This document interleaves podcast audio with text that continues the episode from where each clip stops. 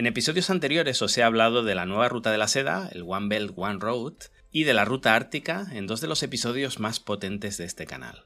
Tuve la oportunidad de participar en la creación de la nueva ruta de la seda cuando el proyecto aún era secreto. Estuve viviendo en Xinjiang, no en Ulumuchi, sino en el interior, en la frontera con Kazajstán, después también en el propio Kazajstán y en Georgia, pero fue sobre todo mi tiempo en Xinjiang el que me ayudó a entender muchísimas cosas a nivel geoestratégico, también político, si os comento habitualmente que me sorprende cuando leo en la prensa análisis sobre China porque me hablan de un país en el que no vivo, pues algo así me pasaba en Xinjiang.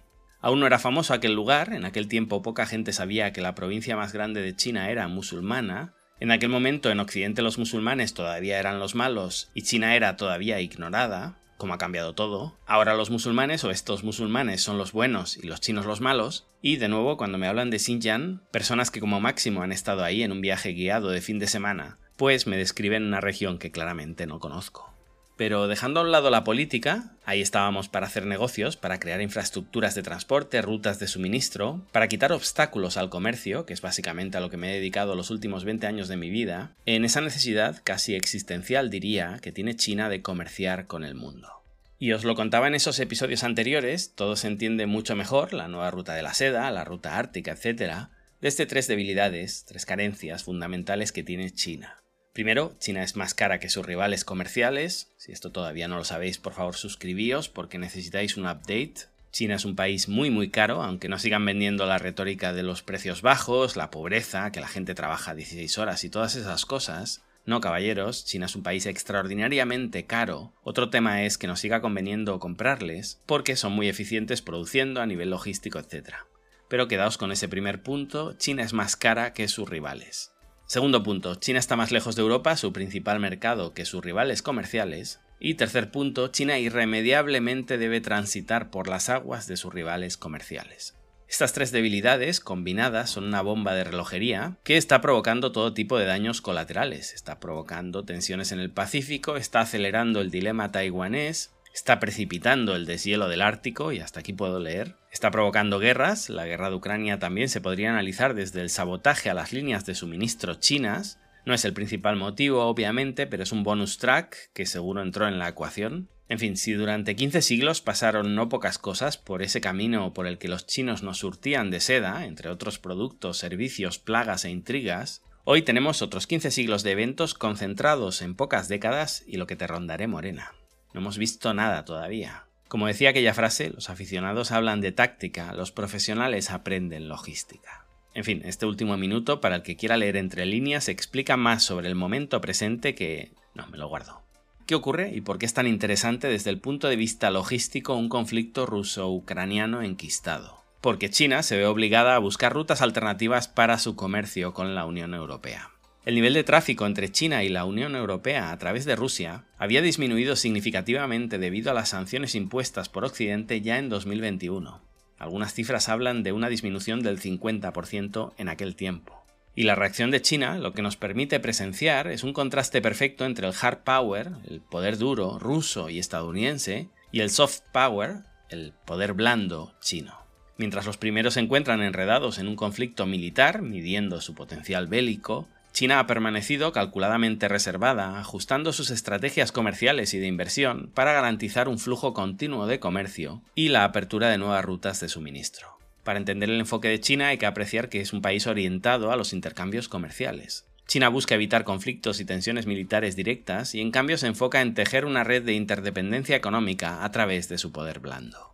Esta es una estrategia de preservación y expansión que China ha estado implementando durante décadas, siempre previendo problemas geopolíticos futuros y buscando alternativas a sus rutas comerciales. Y China en un primer momento no reaccionó. Nadie esperaba que hoy, en pleno 2023, estuviéramos todavía así, pero la voladura del Nord Stream, más las tensiones crecientes en el estrecho de Taiwán y el mar del sur de China, que son básicamente los pulmones comerciales chinos, despertaron a los que todavía pensaban que lo de Ucrania era un problema entre dos países. De nuevo, los aficionados hablan sobre táctica, los profesionales aprenden logística. Estados Unidos, si de algo sabe un poco, es sobre logística. O, si me lo permitís, antilogística. China, por otro lado, como potencia comercial, hace lo que haría cualquier río cuando se encuentra con un obstáculo, bordearlo. Y ya se ha puesto manos a la obra para revitalizar y potenciar el corredor medio, también llamado TITR, Trans-Caspian International Transport Route, que va desde China, pasando por Kazajstán, por todo Asia Central, cruzando el mar Caspio hacia Azerbaiyán, Georgia, y finalmente llega a Turquía en dirección a Europa. Este corredor evita territorio ruso y puede proporcionar una conexión viable entre la Unión Europea y China. ¿Cuál es el problema? Pues evidentemente Occidente. Y cuidado, cuando hablamos de comprar y vender siempre hay dos interesados. Es decir, la Unión Europea debería estar tan comprometida como China en solventar los problemas logísticos y facilitar el comercio, porque sufre o puede sufrir la escasez, la subida de precios, las emergencias energéticas o la recesión económica exactamente igual que China.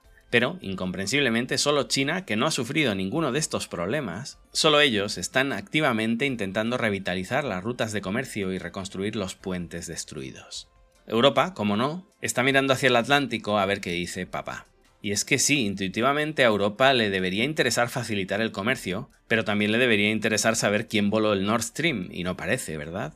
Qué cosas. Lo explico con un ejemplo para niños. China es un rider que te quiere subir a casa la pizza que has pedido, alguien ha saboteado tu ascensor y a nadie le parece interesar saber quién ha sido, y tú, que eres el anciano que vive solo en el ático, has decidido que a lo mejor cuando llamen al interfono no contestas siguiendo el consejo de tu mejor amigo. Todo bien. Todo apunta a que tu mejor amigo conserva la movilidad en todas sus extremidades y claramente no está pasando hambre. Por supuesto, para conectar China con Europa, evitando Rusia, tenemos una partida con varios jugadores, entre ellos un invitado complejo, Turquía. Miembro de la OTAN a tiempo parcial, que sabe jugar sus cartas siempre y parecer un poco europeo, un poco musulmán, un poco prorruso, un poco demócrata, pero no demasiado, todo con moderación, y de esta forma ha conseguido balancearse hábilmente entre las esferas de influencia, sin aparentemente enfadar a nadie. A la vista está que la cabeza de Erdogan sigue sonriente sobre sus hombros, y los chinos diría que van a tener menos puntos de fricción ahí que, de nuevo, con la Unión Europea. Al final Turquía necesita dinero, son tan pragmáticos y comerciales como los chinos, y el corredor medio es un win-win para todos. No obstante, este corredor enfrenta más desafíos para establecerse como una conexión viable entre Europa y China. La infraestructura existente en Asia Central y en el Cáucaso Sur es en gran medida inadecuada, y la construcción de una ruta ferroviaria China-Kirguistán-Uzbekistán, clave para la penetración de Beijing en Asia Central, ha sido aplazada durante décadas y solo con dinero chino, como no, se está desbloqueando este escollo, que también serviría como bypass ante una futura ucranización de Kazajstán.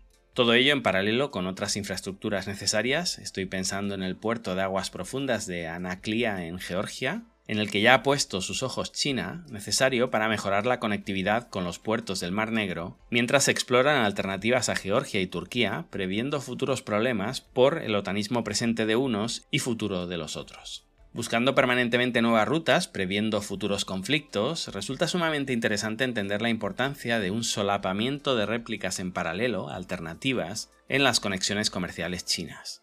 Y si os queréis quedar con algo, este sería el takeaway de este episodio. El bombeo chino a través de arterias redundantes.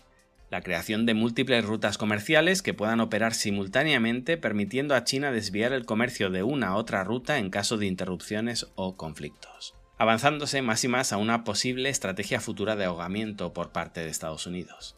Ya lo dijo Marco Rubio en un documento siniestro, ¿cómo vamos a sancionar a los países que dejan de usar el dólar? Absolutamente terrorífica esta declaración de intenciones y qué decepción, una vez más, Europa. Que ninguna de las concubinas sea capaz de alzar la voz ante una declaración tan violenta, amenazante, maltratadora, que atenta claramente contra cualquier principio de soberanía nacional. En fin, China está en otra pantalla, obviamente, llevan 2.500 años jugando a Wei Chi, trasladando estas declaraciones sobre el dólar a las rutas de comercio, pues blanco y en botella. Si queremos que nuestra seda siga llegando a Europa, y estos bandoleros presumen de cómo asaltan nuestras caravanas, tendremos que inventar rutas alternativas para que el suministro no se detenga. La idea es que el comercio, como un río, siempre buscará un camino para continuar fluyendo, incluso cuando se encuentre con obstáculos. Y China, siendo un gigante comercial, basándose en la idea del Wu Wei, o el dejar fluir del taoísmo, del cual también tenéis un episodio en el canal, está determinada a garantizar que su río comercial siempre tenga un camino por donde fluir. Hasta aquí, espero que os haya servido para poder analizar más y mejor el futuro que acontece. Si hay algo que la estrategia china hasta ahora ha demostrado es que tiene paciencia y la previsión para buscar soluciones a largo plazo y adaptarse a los cambiantes vientos geopolíticos. Os dejo hoy con un proverbio chino, Jiangshan Yi Gai, Benxin Nan Yi. Literalmente, es más fácil mover ríos y montañas que cambiar la naturaleza del hombre. Y como China sabe que la naturaleza del tío Sam es incambiable y no busca un enfrentamiento bélico, pues está haciendo exactamente eso, mover ríos y montañas. Que paséis una feliz semana.